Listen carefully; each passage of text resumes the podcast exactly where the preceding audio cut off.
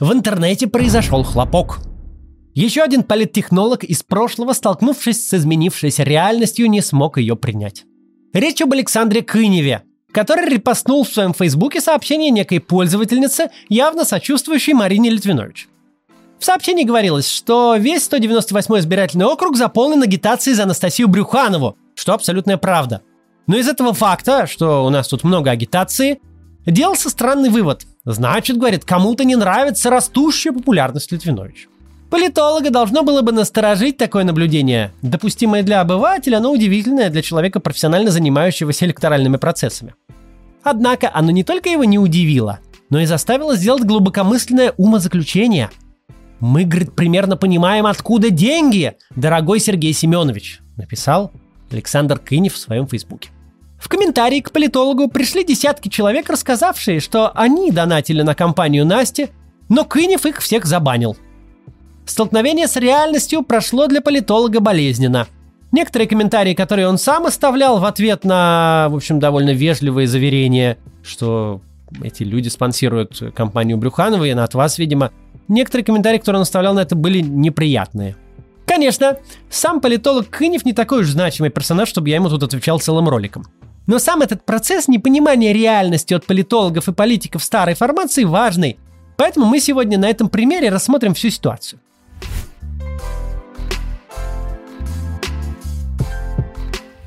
Для начала мне придется кратко ознакомить вас с жизненным путем Александра Кынева.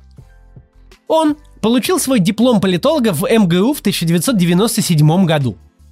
Это уже даже не прошлая, а позапрошлая политическая эпоха. На годы студенчества Кынева пришлась схватка Ельцина и Зюганова на президентских выборах. Получив диплом, Кынев работал по специальности, занимался анализом избирательных и политических процессов в различных организациях, в том числе, кстати, и в аппарате партии «Яблок». На глазах Кынева произошли все кампании конца 90-х и начала нулевых. На глазах Кынева пришел к власти Путин, появилась Единая Россия, а либеральные партии перестали попадать в парламент. На глазах Кынева политизированное общество 90-х сменилось апатичным обществом нулевых. Нет ничего удивительного, что у него сложилась такая вот картина мира, в которой спонсировать электоральную активность может только власть или олигархи. Удивительно другое, что он не заметил, как изменилось время. Александр Кынев не первый политолог, у которого наша компания вызывает непонимание – до этого в похожую ситуацию попал Абаз Галямов. Он поинтересовался в Фейсбуке, кто же спонсирует Анастасию Брюханову. Получил несколько сотен ответов от жертвователей. Ему даже пришлось закрыть комментарии в этом посте, чтобы справиться с наплывом ответов. Но в итоге политолог почему-то сделал вывод, что большинство спонсоров отнесутся нормально, если Анастасия снимется с выборов. Почему и на основании чего он сделал такой вывод? Непонятно. И, конечно же, Анастасия, кстати, никуда не снимется. Так вот, конспирология Каца спонсирует Собянин, которую продвигает Кынев и некоторые другие политологи из прошлого, находится абсолютно на том же уровне, что и Навальному помогает ЦРУ. И то, и то неправда, и то, и то не подтверждается никакими бы то ни было документами, ни даже банальной логикой.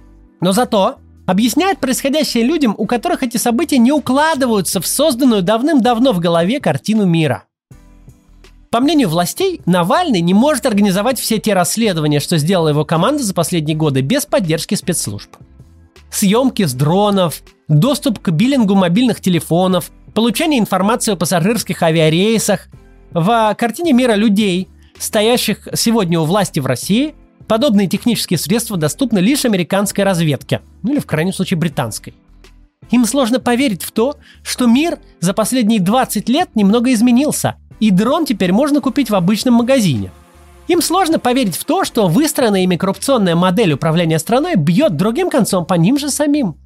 Предполагалось, что с помощью коррупции ты будешь контролировать свое ближайшее окружение, а по факту любой майор может продать твоим же оппонентам данные сотовых операторов и авиакомпаний. Профессиональная картинка, качественный продакшн, талантливые тексты. Команда Навального делает отличный продукт. И с технической точки зрения в нем нет ничего сверхъестественного до 2021 года.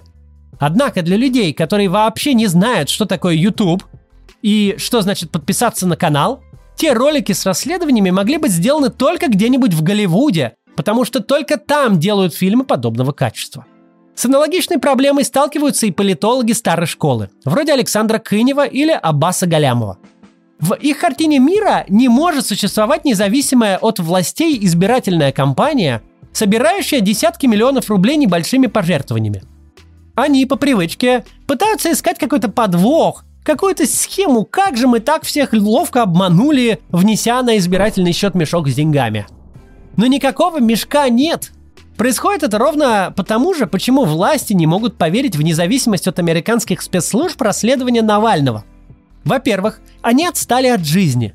А во-вторых, они никогда не видели ничего другого.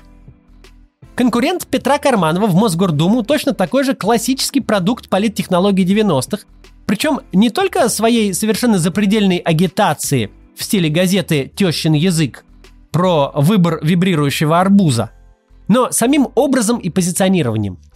Совсем не важно, есть ли у человека политический или общественный опыт, потребность, амбиция к публичной политике, какие-то для этого навыки и способности. Главное, что у него есть стетоскоп и белый халат. Пенсионеры хорошо голосуют за врачей, звучит в голове безымянного политтехнолога, ведущего одну бесконечную кампанию с 1996 года. При этом он не понимает, что те пенсионеры, которым он этих врачей показывал, те советские бабушки в платочках, которые голосовали за Зюганова, потому что он коммунист, естественным образом покинули списки избирателей. А сегодняшний пенсионер, женщина 65 лет, например, все нулевые и начало десятых годов, еще вполне себе была в работоспособном возрасте. То есть она вполне застала новую информационную эпоху, умеет пользоваться как минимум смартфоном, а скорее и компьютером, общается с детьми и внуками в WhatsApp, читает новости в агрегаторах, а главное, уже половину жизни живет в новой России.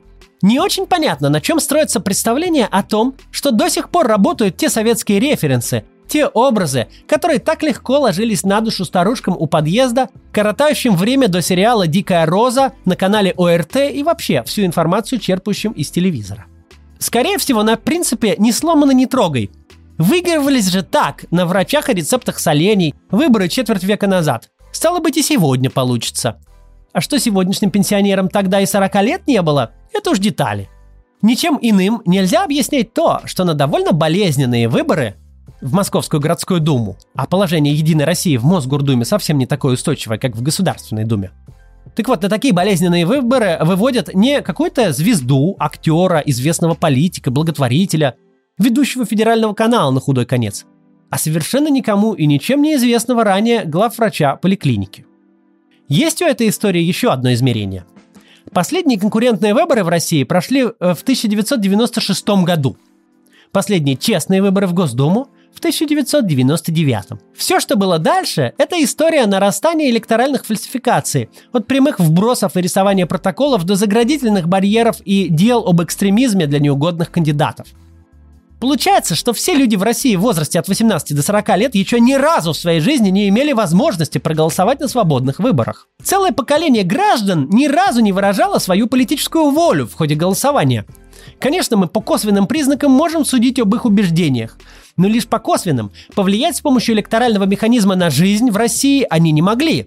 И у этого факта есть два последствия – с одной стороны, власти удается удерживать свои позиции. Очевидно, что молодые люди настроены более оппозиционно, чем взрослые, хотя 40-летних людей сложно отнести в категорию молодежь. У них, возможно, уже дети заканчивают школу или даже учатся в институте. Некоторые из них уже отзываются на слова дедушка и бабушка даже.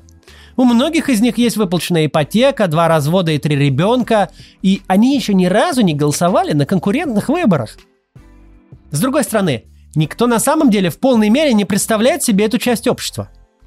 Для Кремля стало полнейшей неожиданностью, когда эти люди вышли на Болотную площадь после рутинно сфальсифицированных выборов в Госдуму в 2011. Власти пришлось даже тогда пойти на какие-то уступки, типа возвращения прямых выборов губернаторов. Впрочем, их снабдили муниципальным фильтром, чтобы не потерять контроль над происходящим. Ну а потом случилась Крымская весна, и все уступки на время потеряли смысл. Но точно так же эту часть общества не представляют себе и политтехнологи из нулевых, и политологи. В их представлении люди в России все так же аполитичны, как были аполитичны в годы первых сроков Путина. Когда уговорить кого-то дойти до избирательного участка это уже вызов. Не то, что фандрайзить на кампанию, что вообще никак нереально. Когда проводить выборы можно было только либо на деньги властей, либо на деньги заинтересованных олигархов. И никак иначе. Идея о том, что кто-то готов поддерживать финансово политиков своих взглядов, выглядит столь же безумной, как теория плоской Земли, если вы политолог или политтехнолог, пришедший в профессию в 90-е и нулевые годы и застрявший в прошлом. Первая причина того, что такие люди продолжают существовать и естественным образом не ушли в историю, примерно как торговцы челноки под натиском торговых сетей, это банальное отсутствие того самого натиска, отсутствие политического рынка и конкурентной среды. Несменяемость ведь плоха не только тем, что одно конкретное физическое лицо десятками лет сидит на одном месте. Она плоха тем, что транслирует себя не только по вертикали, но и сразу во все направления.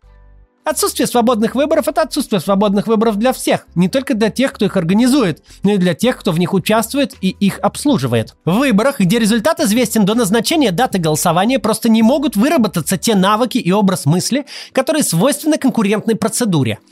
Но ведь странно ждать, что, занимаясь боксом, вы научитесь играть в шахматы. Эти люди в массе своей последние 20 лет работают только в двух форматах. Если они в команде административного кандидата, то он так и так выиграет без относительно их усилий. Если на спарринг партнера, то там, опять же, без относительно чего угодно результат будет в пределах статистической погрешности.